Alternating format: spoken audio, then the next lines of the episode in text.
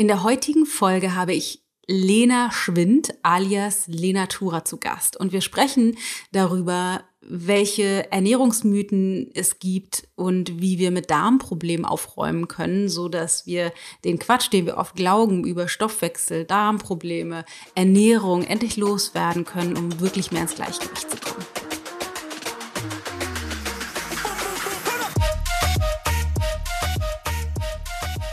Dein Darm kann so viel, ähm, ja, der kann so viel und den sollten wir nicht nur die ganze Zeit immer nur entlasten wollen, weil das macht ihn eben, wie gesagt, zu sensibel und ist langfristig dann eben nicht gut für unser Mikrobiom.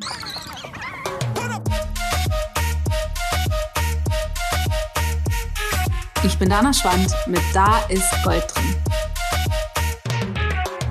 So Leute, es ist an der Zeit, sich mit dem Darm auseinanderzusetzen.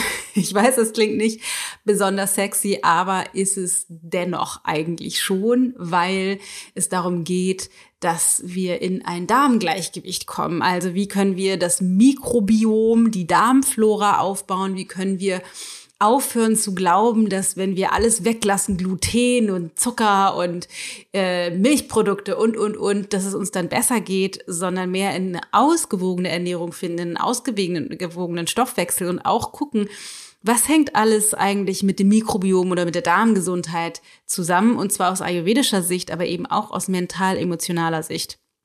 Ich habe Lena Schwind alias Lena Tura zu Gast, die Expertin ist für Ayurveda, aber auch klassische Ernährungstherapeutin. Und sie sagt, Ernährung ist die beste Medizin. Allerdings reicht es nicht, nur den physischen Körper zu ernähren. Wir müssen ebenso unsere Seele ernähren für eine lange und langfristige Gesundheit. Und wir sprechen aus unterschiedlichen Perspektiven um über diese ganzen Themen. Und ich hoffe sehr, dass du ganz viel mitnehmen kannst, um deine Darmgesundheit auf Vordermann zu bringen, um langfristig einfach gesünder und glücklicher zu sein.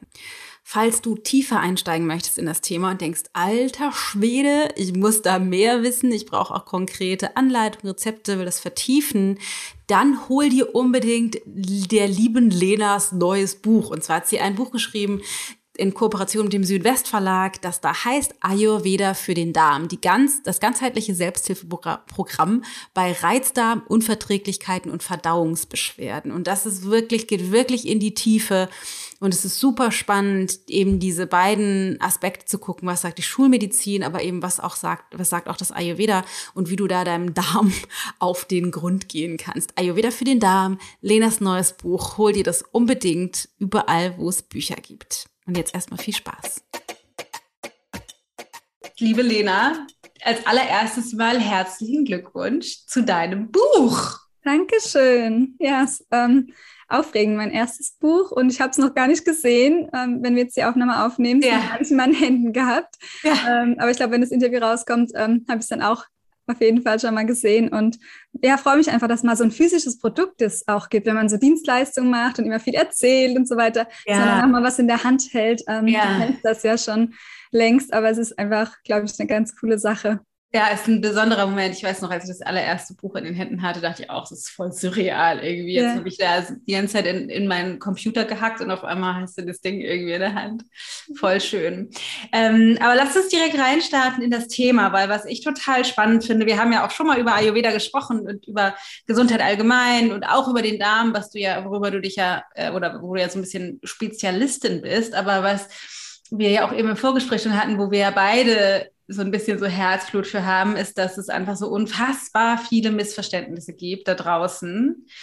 Und so eine komische Tendenz, dass ähm, dass es irgendwie en vogue scheint, alle möglichen Dinge auf seinen Ernährungsplan zu streichen. Also als wäre das sozusagen die einzige Strategie. Und wir beide versuchen ja schon seit Jahren mit unserer Arbeit und den ganzen Kurse, was wir alles machen, das irgendwie so ein bisschen aufzuräumen. Weil ich würde total gerne mit dir nochmal tiefer einsteigen heute, weil du einfach mit deiner Praxis ja auch wahnsinnig viel Erfahrung hast. Deswegen vielleicht magst du direkt einmal anfangen.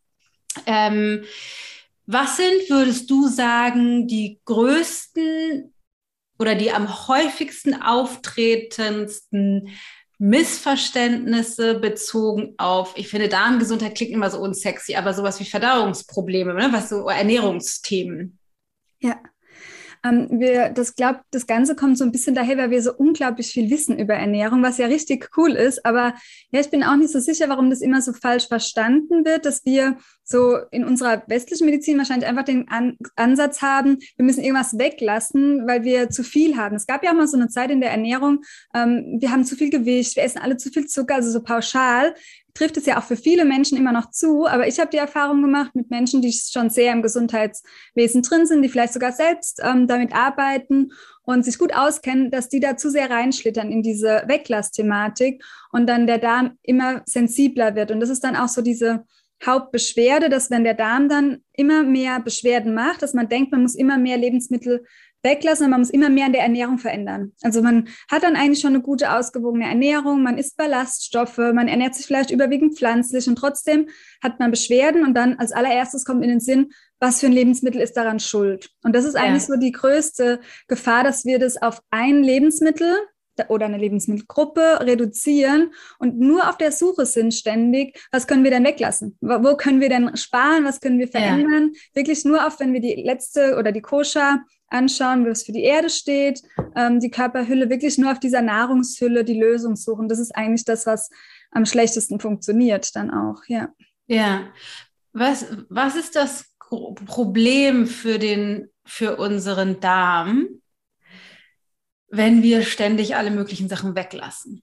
Ja, der Darm möchte ja Vielfalt. Er braucht auch ganz viel verschiedene Dinge, ähm, damit er gut funktionieren kann. Wir brauchen ähm, Ballaststoffe, also Probiotika, äh, Präbiotika ähm, aus verschiedensten Arten, zum Beispiel auch aus Getreide. Das wird ja häufig weggelassen, wenn wir Darmbeschwerden haben. Dann fehlt uns eine riesengroße Gruppe, wo wir gute ähm, Präbiotika herbekommen zum Beispiel. Und dann will er fast 30 verschiedene Sorten, das sagt man so, so eine Regel in der Darmgesundheit, 30 verschiedene Sorten an Gemüse, können aber auch Nüsse und auch Getreidesorten dabei sein in der Woche. Und da wird es schon schwer, darauf zu kommen, wenn man irgendwie sich eingeschränkt hat in einer gewissen Form. Und dann tut man eigentlich langfristig seiner Darmflora, der Darmschleimhaut nichts Gutes.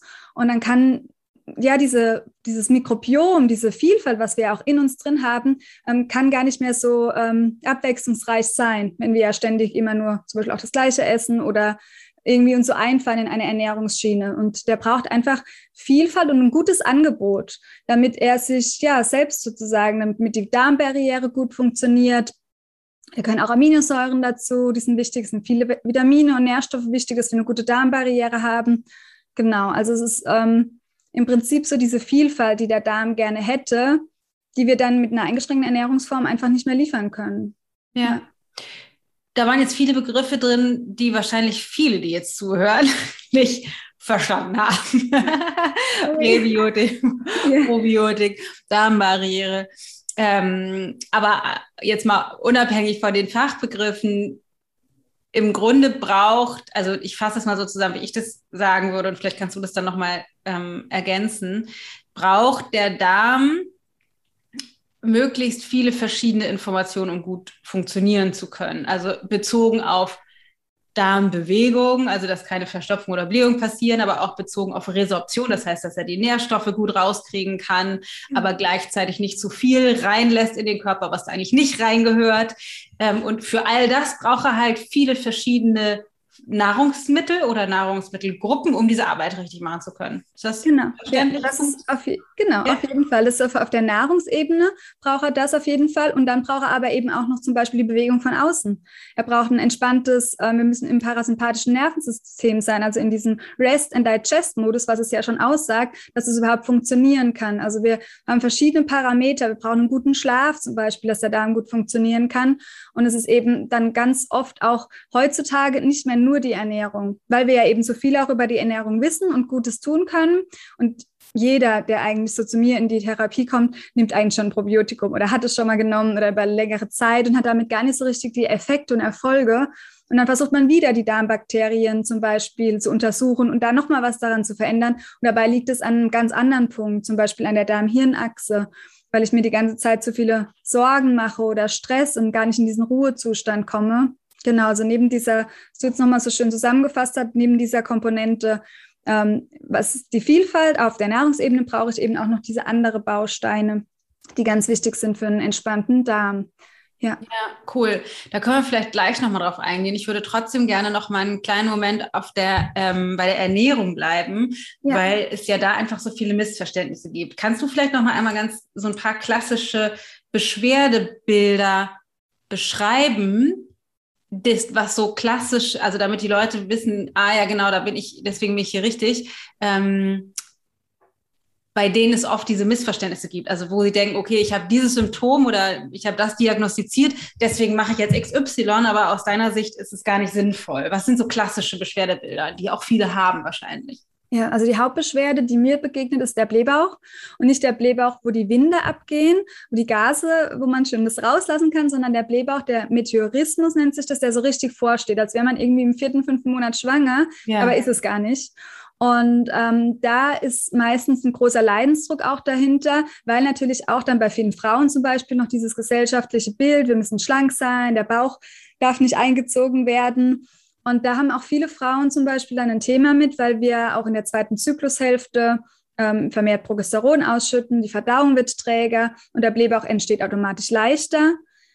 Dann ernähre ich mich zum Beispiel noch super gesund äh, und das kommt dann oft dazu, dass ich dann denke, das könnte so dieses Missverständnis sein, ähm, was du angesprochen hast, dass ich mich noch gesünder ernähren muss, noch mehr Gemüse, noch mehr ähm, Ballaststoffe und so weiter, dass das besser wird, weil wenn man jetzt so allgemein googeln würde, was hilft gegen einen Blähbauch, würde da Ballaststoffe stehen, so eine Apothekenzeitschrift oder sowas. Mhm. Und ähm, das ist aber oftmals dann ein Trugschluss, weil ähm, ich mich ja oft dann schon sehr gesund ernähre und das für meinen Darm einfach zu viel sein kann. Das heißt, für Menschen, die dann da sehr darauf reagieren, die auch sehr sensibel sind, ähm, kann es oftmals hilfreich sein, weniger viel Gemüse zu essen, weniger Rohkost zu essen, das wir im Ayurveda auch längst ähm, wissen und da so ein bisschen, das nennen wir FODMAP, ähm, die fermentierten Zuckeranteile im Prinzip in unserer Ernährung, die oft in Gemüsesorten vorhanden sind, ähm, zu reduzieren. Und das kann dann für ganz viele heilsam sein, wenn es zum Beispiel wenn, zu diesem Blähbauch kommt. Jetzt rein auf der Nahrungsebene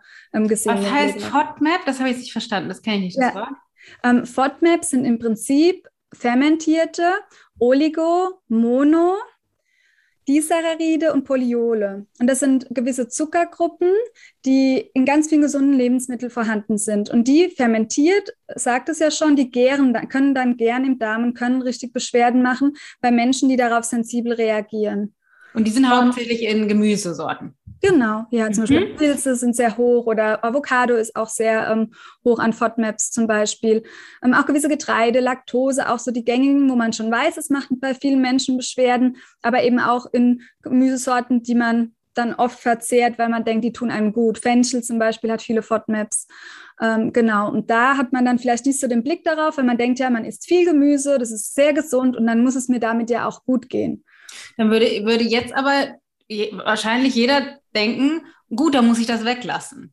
Ja, genau. Und das ist auch wieder die Gefahr, dass man ähm, immer, wenn man ähm, eine Ernährungsauslastdiät macht, im Prinzip, wenn man was nicht verträgt, äh, macht man das für einen ganz begrenzten Zeitraum rein, jetzt aus der klassischen Ernährungstherapie. Man macht das nie für einen langen Zeitraum, weil der Darm sich so adaptiert und wir uns daran ein Stück weit gewöhnen. Es kann sein, dass der Darm dann eine Pause davon braucht, dass es weniger sein darf. Und es gibt Menschen, die sehr sensibel sind, die dann langfristig auch nie eine große Menge an Pilzen essen können, zum Beispiel, die immer damit ein Thema haben, aber es sollte nie sein, dass man gar keine Pilze mehr isst oder dass man für immer histaminarm zum Beispiel isst. Das will der Körper gar nicht, sondern es würde eher wichtig sein, die Ursache dann wieder anzuschauen, was wir im Ayurveda auch immer wollen, die Ursache zu schauen, warum stimmt die, ist was mit der Darmbarriere nicht richtig, habe ich vielleicht zu viel Stress, wieso kann mein Darm das gerade nicht, weil ein gesunder Darm kann eigentlich ganz gut die Dinge verstoffwechseln und mit allen möglichen Nahrungsbestandteilen umgehen. Das heißt, ähm, dein Ansatz wäre dann wahrscheinlich, kurzfristig therapeutisch bestimmte Dinge vielleicht wegzulassen für die Regeneration und dann aber den Ursprung, den man idealerweise vorher herausgefunden hat oder wahrscheinlich auch mehrere, ähm, gezielt anzugehen. Auf jeden Fall, genau. Und vor allem immer dabei das, die Einstellung zu haben, dass ich das auch wieder mit hinzunehme, also mutig zu bleiben. Weil wenn mir ja. die Diagnose Nahrungsmittelunverträglichkeit oder sei es jetzt der Arzt, manche Ärzte sind jetzt auch schon auf dem Trichter, gerade bei Reizdarmpatienten lassen doch mal die FODMAPs weg und dann geht man heim, googelt und man weiß, was man alles weglassen soll. Und dann macht man es in Eigenregie und lässt es ewig weg und immer weg und wundert sich, warum man immer sensibler wird. Und da mhm. ist es eben ganz wichtig, dass man eine Begleitung hat oder zumindest selbst auch diese Einstellung hat, ich lasse das jetzt mal weg, ich gucke mal, was es tut, aber ich nehme das auch wieder hinzu. Und mein, dein Darm kann so viel, ähm, ja, der kann so viel und den sollten wir nicht nur die ganze Zeit immer nur entlasten wollen, weil das macht ihn eben, wie gesagt, zu sensibel und ist langfristig dann eben nicht gut für unser Mikrobiom. Das heißt, wenn ich jetzt diesen klassischen Meteorismus habe, also diesen klassischen Blähbauch, ich kenne da tatsächlich einige, die damit ziemlich zu tun haben, dann was wäre denn dann jetzt da die Herangehensweise, wenn man jetzt nicht die Chance hat, bei dir im Allgäu zu dir in die Praxis zu kommen? Ähm, dann ist es auf jeden Fall. Also das ähm, Buch natürlich kaufen und lesen, sowieso, ja. aber.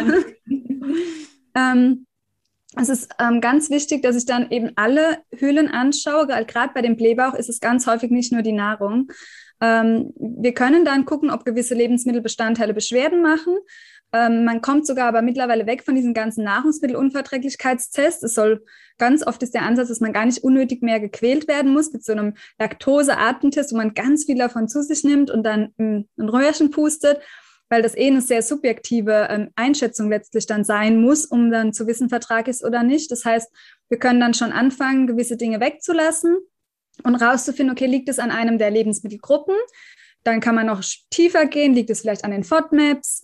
Ähm, und wenn das aber alles nicht hilft, ich mache das immer schon parallel, ähm, was ist denn sonst so los im Leben? Was kann ich denn gerade nicht verdauen? Was macht mir denn diese Luft im Bauch? Und muss dann unbedingt auch an der mentalen Ebene arbeiten, gerade beim Blähbauch. Spielt die Atmung ja allein schon eine Riesenrolle.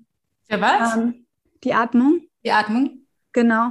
Und ähm, es hilft, in, also aus Erfahrung jetzt wirklich, aus viel Praxiserfahrung, ähm, hilft es in den wenigsten Fällen, wenn ich nur auf der Ernährungsebene was verändere, dass der Meteorismus weggeht.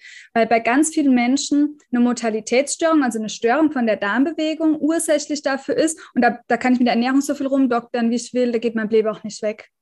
Und wenn man auch ein weiches Gewebe hat zum Beispiel, wenn man einfach ein Stück weit dazu tendiert, ähm, da muss man damit anders lernen, umzugehen, wie nur vom Essen. Ja, also und das ist wirklich, ich glaube, bestimmt 80, 85 Prozent mindestens meiner ähm, Klientinnen mit dem Blähbauch finden dann Linderung in anderen Wegen, wie jetzt nur in der Ernährung. Was nicht heißt, dass sie dann ungesund essen, sondern ähm, einfach teilweise weiter so essen können wie bisher, aber andere Maßnahmen für sich finden dürfen, ähm, damit der Blähbauch eben nicht mehr so eine große Rolle und Präsenz spielt.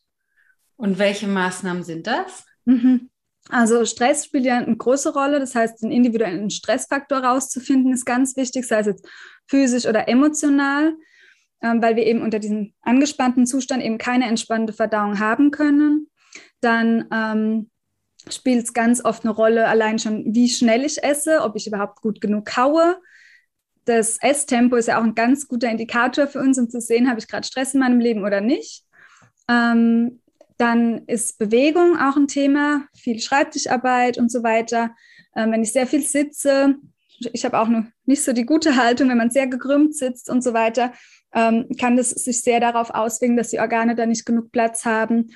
Und genau da individuell nochmal an der Darm-Hirn-Achse zu arbeiten, ist das, was der meiste, den meisten Erfolgsfaktor bringt, also an dem Vagusnerv, der Verbindung von Darm zu Gehirn.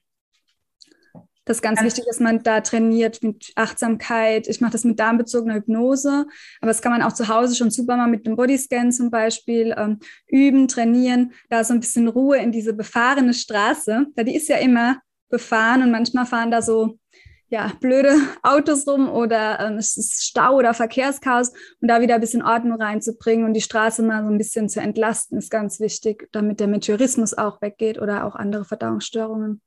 Das heißt, im, im weitesten Sinne entspannen. Unbedingt, ja. Das kennt man ja in das Rest and Digest, Fight or Flight. Äh, es geht nur im entspannten Zustand, dass wir eine entspannte Verdauung haben.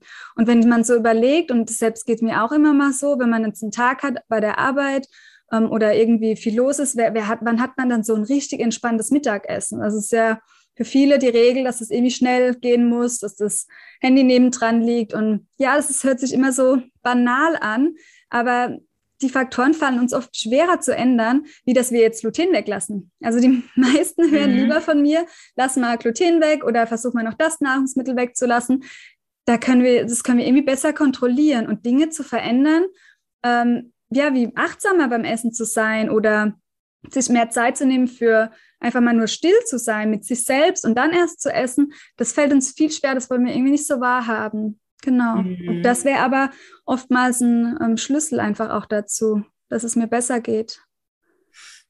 Finde ich, also ich finde es total cool, dass du da so den Fokus drauf legst, weil ich bin halt auch überhaupt gar kein Freund von diesem ganzen, das muss, muss man weglassen und das muss man weglassen. Also ich meine, also ich glaube, aus der, aus dieser klassischen Ernährungspyramide kommt, ist es wahrscheinlich schon sinnvoll, da nochmal genauer hinzugucken. Also zumindest, ich weiß nicht, ich glaube mittlerweile wurde sie aktualisiert, aber bis vor kurzem war das ja immer noch ganz viel Brot und Nudeln essen mhm. hauptsächlich. Ähm, dass da vielleicht schon so ein bisschen Umdenken stattfinden müsste oder auch in, also weiß ich wahrscheinlich jetzt nicht in unserer Ernährungsbubble, aber in vielen anderen einfach wahnsinnig viele tierische Produkte. Das ist jetzt wahrscheinlich auch nicht so das Gelbe vom Ei, aber ähm, davon ausgehend, dass die sowieso schon, wie du sagst, ne, die meisten, die dann zu dir kommen oder auch die Leute, die dann bei mir landen, irgendwie schon verhältnismäßig gesund sich ernähren, irgendwie viele, viel pflanzlich und Vollkorn und so ein Zeug, ähm, dass es halt trotzdem im Kern um viele andere Dinge geht. Und ich finde das total gut, weil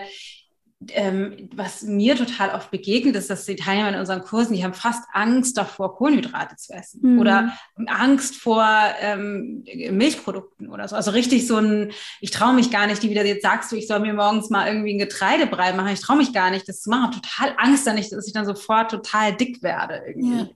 Ja. ja die Angst generell auch vor Krankheit habe ich auch auf jeden Fall im Buch thematisiert, weil das steckt ja meistens so dahinter. Wieso ernähre ich mich so ähm, vielleicht auch teilweise pedantisch so gesund und versuche alles zu kontrollieren, was auf meine Gesundheit ist. Und wir können eben den Körper kontrollieren. Das haben wir gelernt von unserem Medizinsystem. Also wir versuchen das alles auf dieser Ebene, die wir mit dem Verstand greifen können, zu kontrollieren und unterschätzen dann diese Punkte, dass zum Beispiel allein die Angst vor dem Essen Beschwerden machen kann. Habe ich auch ganz viele Klientinnen, die einfach Sorge haben, dass wenn sie was essen, alleine schon Beschwerden bekommen bekommen. Und dann ist man in so einer Angstspirale drin, die eben dann ähm, super viele Beschwerden ähm, bereitet. Ja.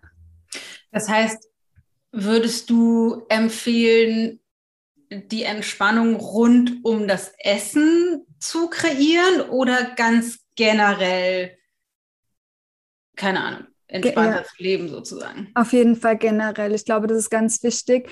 Ähm, Angst und Entspannung kann nicht gleichzeitig bestehen. Das ist so ganz cool. Und je, mehr, je entspannter ich bin, desto mehr kann dann auch ähm, Positives für mich geschehen. Ich liebe immer das Mantra, ähm, je mehr ich mich entspanne, desto mehr empfange ich, egal was es dann ist. Sei es Gesundheit oder ähm, ja, beschwerdefreies Essen oder eben auch, was ich mir sonst noch so gerne manifestiere. Also ich glaube, Entspannung dürfen wir alle mehr ja, lernen, wenn wir dazu sowieso tendieren, ein bisschen zu sehr gestresst zu sein. Also ich bin es auf jeden Fall, so auch noch von früher gewohnt und darf immer darauf achten, dass ich entspannt bleibe.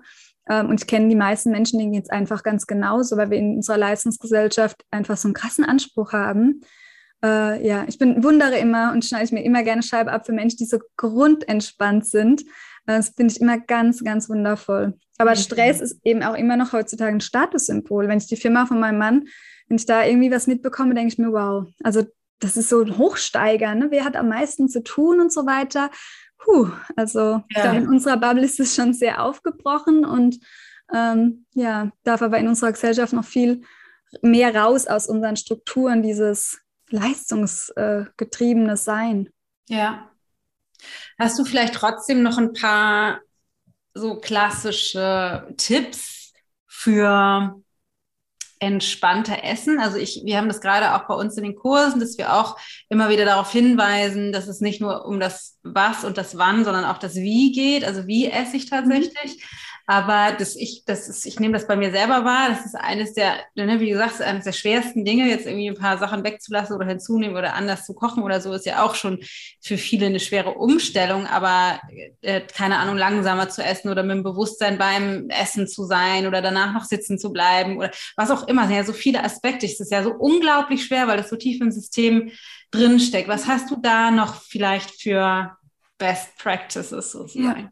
Ich liebe es zu journalen und auch einfach so ein Tagebuch zu führen. Und gerade wenn man dann viele Gedanken rund um die Ernährung hat, hilft es manchmal, das aufzuschreiben. Das muss dann nicht direkt beim Essen sein, aber einfach mal sich zu beobachten, was denke ich denn jetzt? Wie du vorhin gesagt hast, wenn ich diesen Getreidebrei esse und ähm, was macht es mit mir? Also welche Gedanken kommen da ständig auf? Weil mit großer Sicherheit die Gedanken dann unterbewusst auch, ähm, auch beim Essen irgendwie auftreten. Also das mhm. heißt einfach so das Gedankengut ähm, zu beobachten, ist einfach für mich immer das Wichtigste. Und manchmal fällt es schwer, wenn man immer nur die Empfehlung Meditation oder sowas gibt. Ich liebe das ähm, Tagebuch schreiben, um einfach in Kontakt zu kommen mit der Gedankenwelt. Ja, und dann mal die Affen auch so ein bisschen zu beruhigen äh, im Kopf. Und dann kann es sein, dass ich dadurch einfach schon entspannter essen kann, weil ich mir gewisse Dinge angeschaut habe. Ich brauche die gar nicht unbedingt gelöst zu haben, aber zu wissen, dass ich jetzt Angst habe, dick zu werden, weil ich dann vielleicht nicht mehr gemocht werde von meinem Freund oder so. Und deshalb meine Ernährung, das ist, wenn das vom Vorbewussten ins Bewusstsein kommt, ist ja schon die halbe Miete. Mhm. Und gibt es noch irgendwelche anderen, weiß ich nicht, irgendwelche anderen Tools oder so? Ich denke jetzt gerade, okay, ich höre zu und ich habe irgendwie das und dann denke ich sehr entspannt, okay, ich kann journalen, aber was was wir ja meistens wollen, ist sowas wie, aber kann ich nicht, hast du eine ja. Übung oder kann ich irgendetwas beim Essen, vorm Essen, nach dem Essen, während irgendetwas machen, was es mir erleichtert oder was mir sowas wie so eine Handhabe oder so einen Zugriff auf die Entspannung in meinem Darm oder in meiner Verdauung ja. oder so gibt? Auf jeden Fall die Atmung.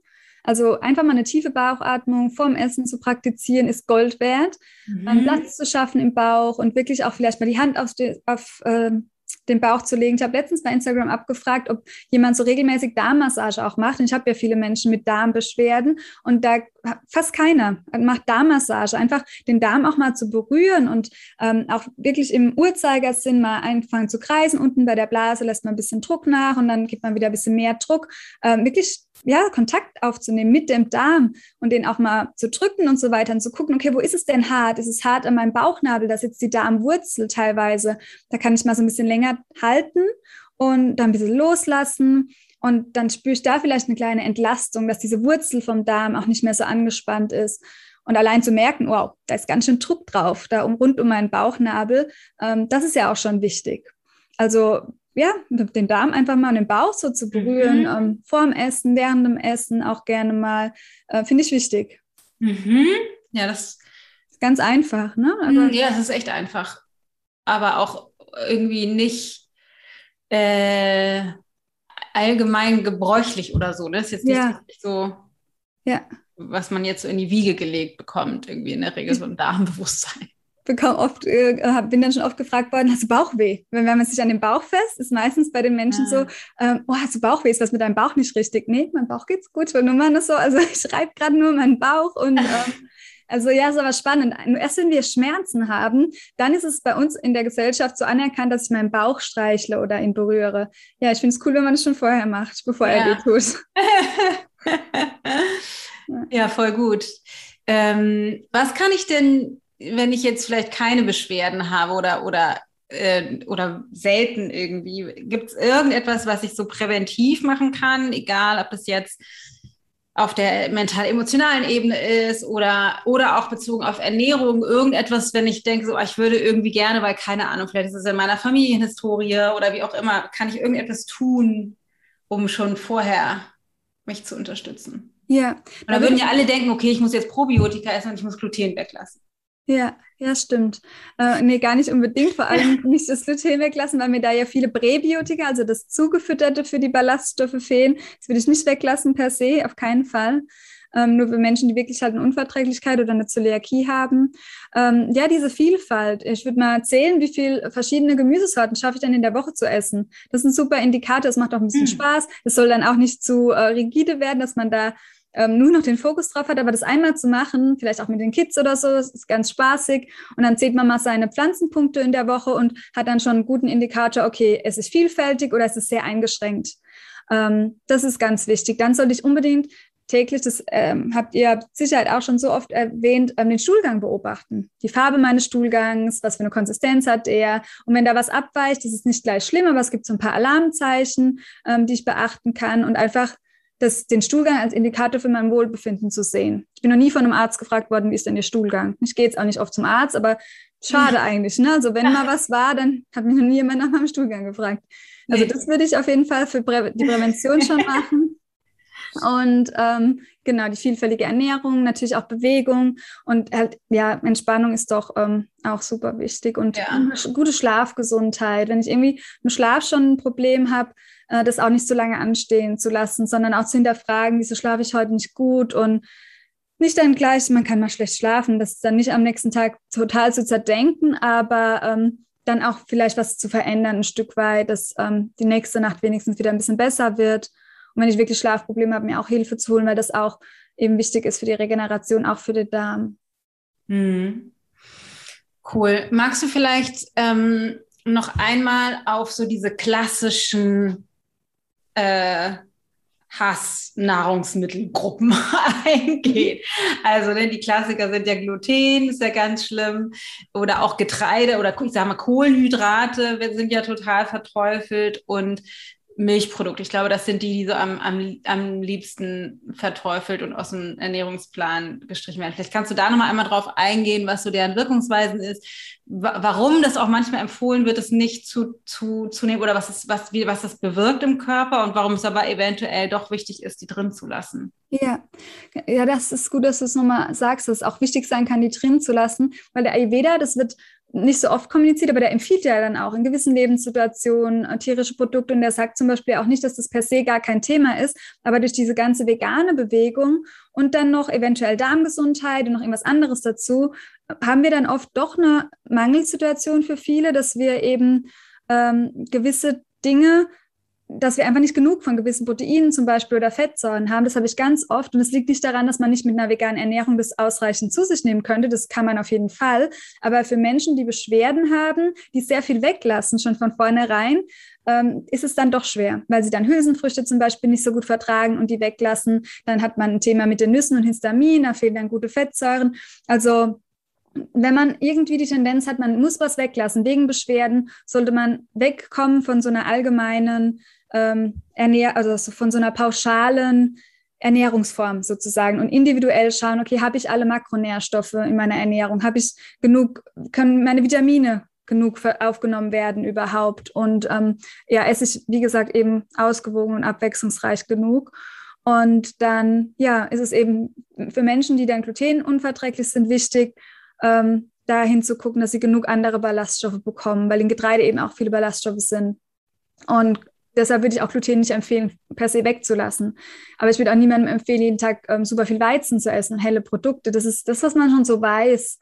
Ähm, ja, wo man wirklich so intuitiv, aber auch seine Intuition nicht weglassen sollte, wenn man dann spürt, oh, ich habe jetzt richtig Verlangen auf irgendetwas, dass man das dann nicht weglässt, nur weil man weiß, das ist aber ungesund, Weizen soll man nicht essen. Oder irgendjemand habe ich gesehen, der isst Weizen, der lässt Weizen weg, dem geht super gut, jetzt lasse ich das auch weg so der Vergleich mit anderen, das ist so gefährlich.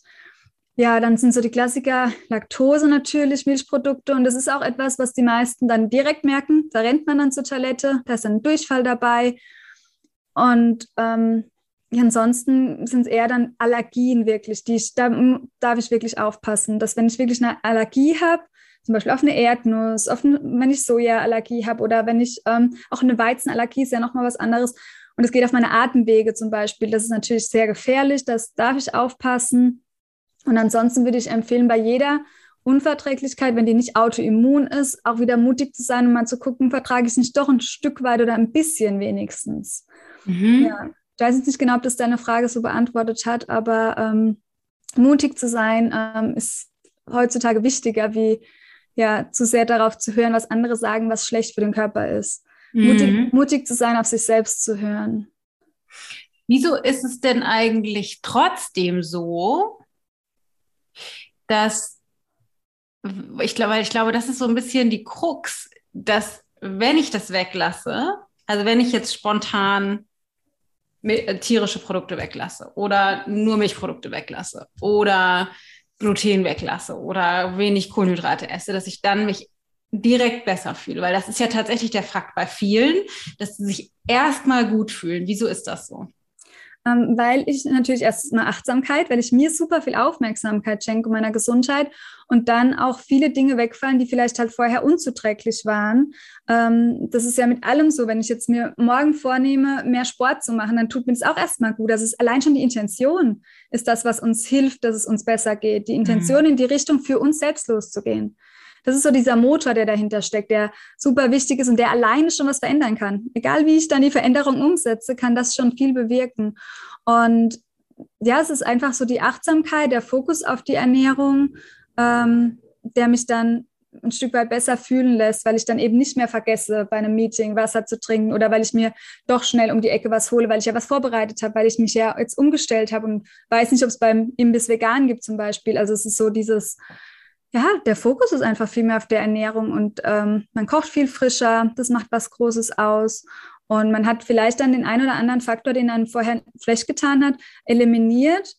Und das liegt aber vielleicht nicht nur unbedingt dann daran, dass es jetzt alle tierischen Produkte sind, die einem schlecht tun. Vielleicht war es auch der Kaffee oder so, den man dann automatisch weggelassen hat, ähm, weil er nicht mehr so reingepasst hat oder weil man kein Verlangen darauf hatte.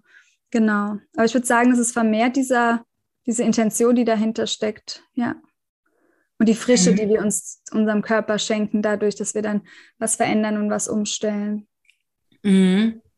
Ja, und ich glaube, manchmal ist es auch, weil, das hatte ich irgendwann mal gedacht, weil eine unnötige Komplexität wegfällt, die mhm. aber nicht unbedingt was damit zu tun hat, dass die Nahrungsmittel an sich nicht gut sind. Aber wenn ich jetzt, keine Ahnung, äh, Kartoffeln esse mit Fleisch und Gemüse und Soße und dann esse ich noch ein Brot dazu und dann noch einen Nachtisch und dann fange ich aber an, keine Ahnung, Fleisch und Getreide wegzulassen, dann ist die Gesamtheit der Mahlzeit natürlich viel leichter verdaulich.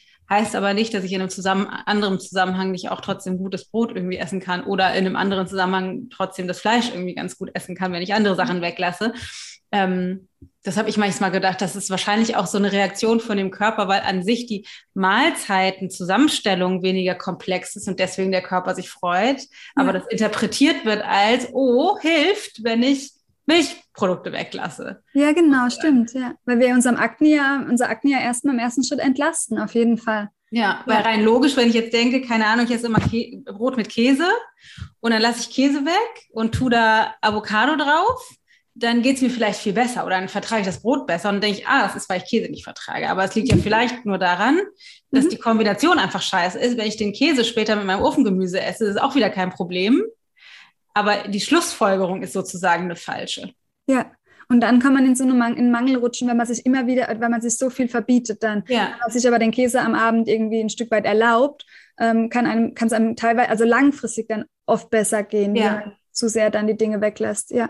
Und es spürt ja jeder, ne, dass man mal zu einer gewissen Uhrzeit oder wenn man gut drauf ist, verträgt man super komplexes Essen und ansonsten irgendwann anders isst man und man denkt man, oh Gott, man hat einen Stein im Bauch. Ja. Das ist einfach nicht jeder Tag gleich auch. Ähm, ja, total der gute Punkt. Ja, ähm, ich finde es auf jeden Fall total geil, ähm, dass du jetzt nochmal explizit dafür losgehst, zu promoten, hört man auf, das alles wegzulassen. Ich weiß nicht, ich habe vor Jahren, ich weiß gar nicht, das ist bestimmt, I don't know, sechs Jahre oder so her, ähm, wie ich mit diesem Buch beschäftigt, Eat Weed heißt das, mhm. von Dr. John Duyard aus Amerika. Ähm, wo and Dairy steht da, Eat Wheat und dann in klein and Dairy, also ist äh, Gluten und Milchprodukte. Und da es nämlich genau darum geht in dem Buch, ähm, hört mal auf, alles wegzulassen, weil der, äh, das weg, denn das, die Probleme, die auftauchen, oder die, die Darmprobleme, die du hast, die werden wahrscheinlich besser, wenn du die komplexeren Nahrungsmittel weglässt. Aber das Problem, was du vorher hattest, was der Darm hatte, was sich nur daran gezeigt hat, es geht halt nicht weg. Das heißt, es ist viel mhm. sinnvoller und das ist ja auch das, wofür du stehst, den Darm zu heilen und zu unterstützen, so dass er wieder Gluten und Milchprodukte essen kann, anstelle von Gluten und Milchprodukte wegzulassen, weil das das Problem gar nicht behebt. Auch wenn die Symptome vielleicht kurzzeitig nicht da sind, aber das Problem an sich ist halt nicht behoben. Ja.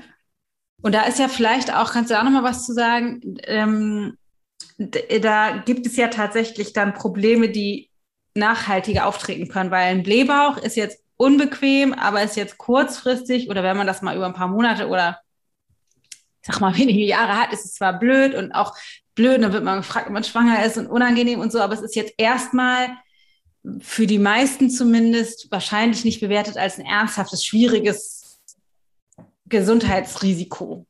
Ja. Aber Ayurveda sieht es ja so ein bisschen anders, dass diese Kleinigkeiten eben doch ein größeres Gesundheitsrisiko ist. Vielleicht kannst du da noch mal was zu sagen.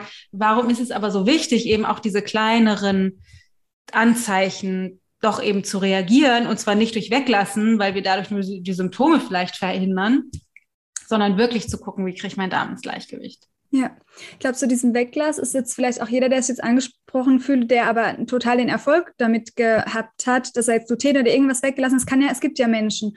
Da ist es ja nicht für uns alles so, dass wir alle unseren Darm so weit geheilt bekommen in diesem Leben, dass wir dann wieder Gluten essen können. Also es kann schon sein, dass für eine gewisse Gruppe das einfach nötig ist, dass ich das für ganz lange Zeit einfach weglasse. Und dann sollte ich mir auch nicht den Druck machen, dass ich meinen Darm so weit hinbekommen muss, weil das habe ich auch oft in der Praxis, dass man sich so sehr den Druck macht, dass man, ähm, wie jetzt andere, die haben das geschafft, die vertragen alles. Das sage ich immer, vielleicht ist es in diesem Leben gar nicht deine Aufgabe, sondern es ist eher die Aufgabe, auf dich zu achten, dass der Blähbauch nicht so schlimm ist, dass keine Folgeerkrankung kommt. Es gibt ja von bis zu Darmkrebs, Morbus Crohn, entzündliche Darmerkrankungen, ähm, was es da alles gibt. Das darf man natürlich nicht unterschätzen, aber ich sollte auch keine Angst davor haben. Also die Dinge zu tun, ähm, sind wichtig für den Darm, aber nicht aus der Angst heraus, weil ich denke, ansonsten bekomme ich eine ganz schlimme Krankheit und mit meinem Darm stimmt was nicht. Das wäre schon wieder der falsche Ansatz, sondern eher zu gucken, ich kümmere mich um meinen Blähbauch, damit ich wieder mehr in meine Mitte komme. Da macht meine Körpermitte keine so Probleme und dann führe ich ein zufriedeneres, ausgeglicheneres Leben und kann eventuell mehr diese Aufgabe, für die ich hier bin, gut umsetzen. Aber wenn ich aus einem Mangelzustand vor Angst, aus, vor schlimmeren Erkrankungen raushandle, ist meistens nicht, nicht so gut, kommt meistens nicht so viel Gutes bei raus. Mhm. Ähm, ja, weil ich ja dann auch immer weiter in die Diagnostikschiene bin und dann die nächste schlimme Krankheit suche und so weiter. Ähm, ja, also dabei auf dem Weg entspannt zu sein und den Anspruch an die eigene Gesundheit nicht zu groß werden zu lassen. Weil ich glaube, das ist auch ein Problem von unserer Zeit, ähm, dass wir so einen hohen Gesundheitsanspruch haben. Ich darf niemals einen Durchfall haben oder ich darf niemals Kopfschmerzen haben, sonst ist all das, was ich für meine Gesundheit tue, ähm, hat gar keinen Wert und ich fühle mich mhm. wieder falsch das ist auch was, was ich selbst auf meinem Weg sehr lernen durfte und was ganz viele Menschen ähm, sich gerne mitnehmen dürfen, äh, weil es oft auch mega der Stressfaktor ist. Nur in diesem Gesundheitsbereich sich so zu stressen, äh, weil man halt gerne gesund wäre. Manchmal ist es dann dran zu lernen, dass man sich auch gut fühlt und ein schönes Leben hat, wenn man nur halb gesund ist, sozusagen. Und dann wird man auf dem Weg, aber wenn man das mal angenommen hat und akzeptiert hat, wird man auch irgendwann immer fitter. Ja, so war das mhm. bei mir in mhm. so einer Erschöpfungszeit zum Beispiel. Das an, einfach auch mal anzuerkennen, dass ich nicht die robusteste Person hier jetzt bin von mhm. allen, sondern ich darf auch immer auf meine Gesundheit achten. Ähm, ja, es ist, letztlich ist es ja einfach nur das Selbst besser kennenlernen. Ja. Sich und den Darm. Ja. Also sich und seinen Darm. Ja, weil jedes Mikrobiom ist absolut individuell und da können wir noch so viele Analysen rausbringen und irgendwas machen. Wir wissen einfach noch nicht, wie ein gutes Mikrobiom aussieht und was für eine Therapie wir danach brauchen, nach so einer Analyse. Deshalb, jedes Mikrobiom ist so individuell, ähm, was ja auch zeigt, wie individuell wir sind. Und genau danach so ein bisschen mehr zu gehen, ist äh, super heilsam. Ja. Ähm mir, fehlt, mir fällt eine letzte Frage noch ein, die, weil du jetzt gerade Mikrobiom sagst, wo wahrscheinlich auch viele gar nicht wissen, was das ist. Vielleicht kannst du das einfach noch ganz kurz sagen, aber ähm, wegen Antibiotika. Ja. Weil, mhm. ähm, vielleicht kannst du da noch, also vielleicht kannst du kurz einmal Mikrobiom erklären und dann einmal die Wirkungsweise von, von ähm, Antibiotika auf Mikrobiom äh, darstellen und dann, was kann ich machen, wenn ich aber doch mal Antibiotika nehmen muss? Ja, ähm, ist auch ein wichtiger Punkt. Also das Mikrobiom ist im Prinzip ja unsere Bakterienlandschaft, wie unser Darm zusammengesetzt ist. Und die Bakterien in unserem Darm, die ähm, sind dafür verantwortlich, wie unsere Nahrungsmittelbestandteile auch verstoffwechselt werden und geben dann zum Beispiel, wenn ich einen Blähbauch habe, gewisse Gase ab. Da entstehen dann äh, Produkte in unserem Darm, die mir dann Beschwerden machen. Und deshalb sagt man immer, man darf auf ein, aus, auf ein ausgeglichenes Mikrobiom achten, dass die Bakterienlandschaft ähm, ausgeglichen ist, damit eben keine Gase entstehen, die zum Beispiel zum Blähbauch verursachen. Und wenn ich ein Antibiotika gebe, wirkt es ja auch ähm, auf die generelle ähm, Anzahl im Prinzip in meinem Körper, macht aber dann auch die guten Bakterien in meinem Darm zum Beispiel platt. Und dann habe ich es danach schwerer und bin automatisch aus meinem Darmgleichgewicht, dass man Mikrobiom oder Flora-Gleichgewicht, ne? Darmflora kennt man vielleicht eher wie Mikrobiom, was eigentlich dasselbe ist. Bin dann eher so aus meiner Flora-Balance herausgekegelt und deshalb ist es wichtig, wenn ich ein Antibiotikum nehmen muss, mir dann keinen Druck zu machen. Oh, das machen auch ganz viele. Verdammt, ich habe es nicht hingekriegt. Jetzt muss ich doch ein Antibiotikum nehmen und verteufeln sich dann dafür, wieso war mein Immunsystem nicht gut genug. Ähm, ganz entspannt zu bleiben. Wir haben ja toi, toi, toi so eine gute Medizin, die manchmal eben auch wichtig ist für uns. Und dann nehme ich das und dann gucke ich einfach direkt nach ein paar Tagen Antibiotika-Einnahme, dass ich dann schon ein Probiotikum dazugebe. Nicht von Anfang an, sondern nach ein paar Tagen habe ich das Antibiotika genommen. Erstmal die bösen Bakterien, die ich weghaben will, werden bekämpft und dann baue ich aber gleich schon wieder probiotisch, also gute Bakterien, lebende Bakterien mit hinzu und nehme das dann auch noch nach der Antibiotika Einnahme hinweg und guckt dann, dass meine Ballaststoffe, also das Futter für die Darmbakterien, einfach ausreicht und ausgewogen ist. Und dann kann ich auch sicher sein, dass mein Darm das wieder hinbekommt, weil wir können innerhalb von wenigen Tagen eine Veränderung in unserem Mikrobiom erzielen. Also wir brauchen da gar nicht ein halbes Jahr oder ganz viel äh, äh Veränderungsversuche, sondern das äh, passt sich sehr schnell an. Es passt sich auch sehr schnell unserer Ernährung an. Das heißt, auch wenn ich dann mal eine Woche im Urlaub nur ähm, Mist gegessen habe, nur Fastfood, habe ich auch ein anderes Mikrobiom, wenn ich heimkomme, wie wenn ich jetzt vorher halt super gesund gegessen habe. Genau, also aber das ist jetzt auch dann wieder nicht mit, oh Gott, ich darf nie ungesund essen, sonst verändert sich mein Mikrobiom. Eher zu denken, wie cool, das ist, das ist so anpassungsfähig und das will mir helfen und das passt sich an mein Leben auch ein Stück weit an und ich habe das, kann das schnell wieder in den Griff bekommen. Genau. Und ähm, das ist voll geil, ne? wie der Körper so funktioniert. Ich ja, es ist so oh, cool. Schlau, echt.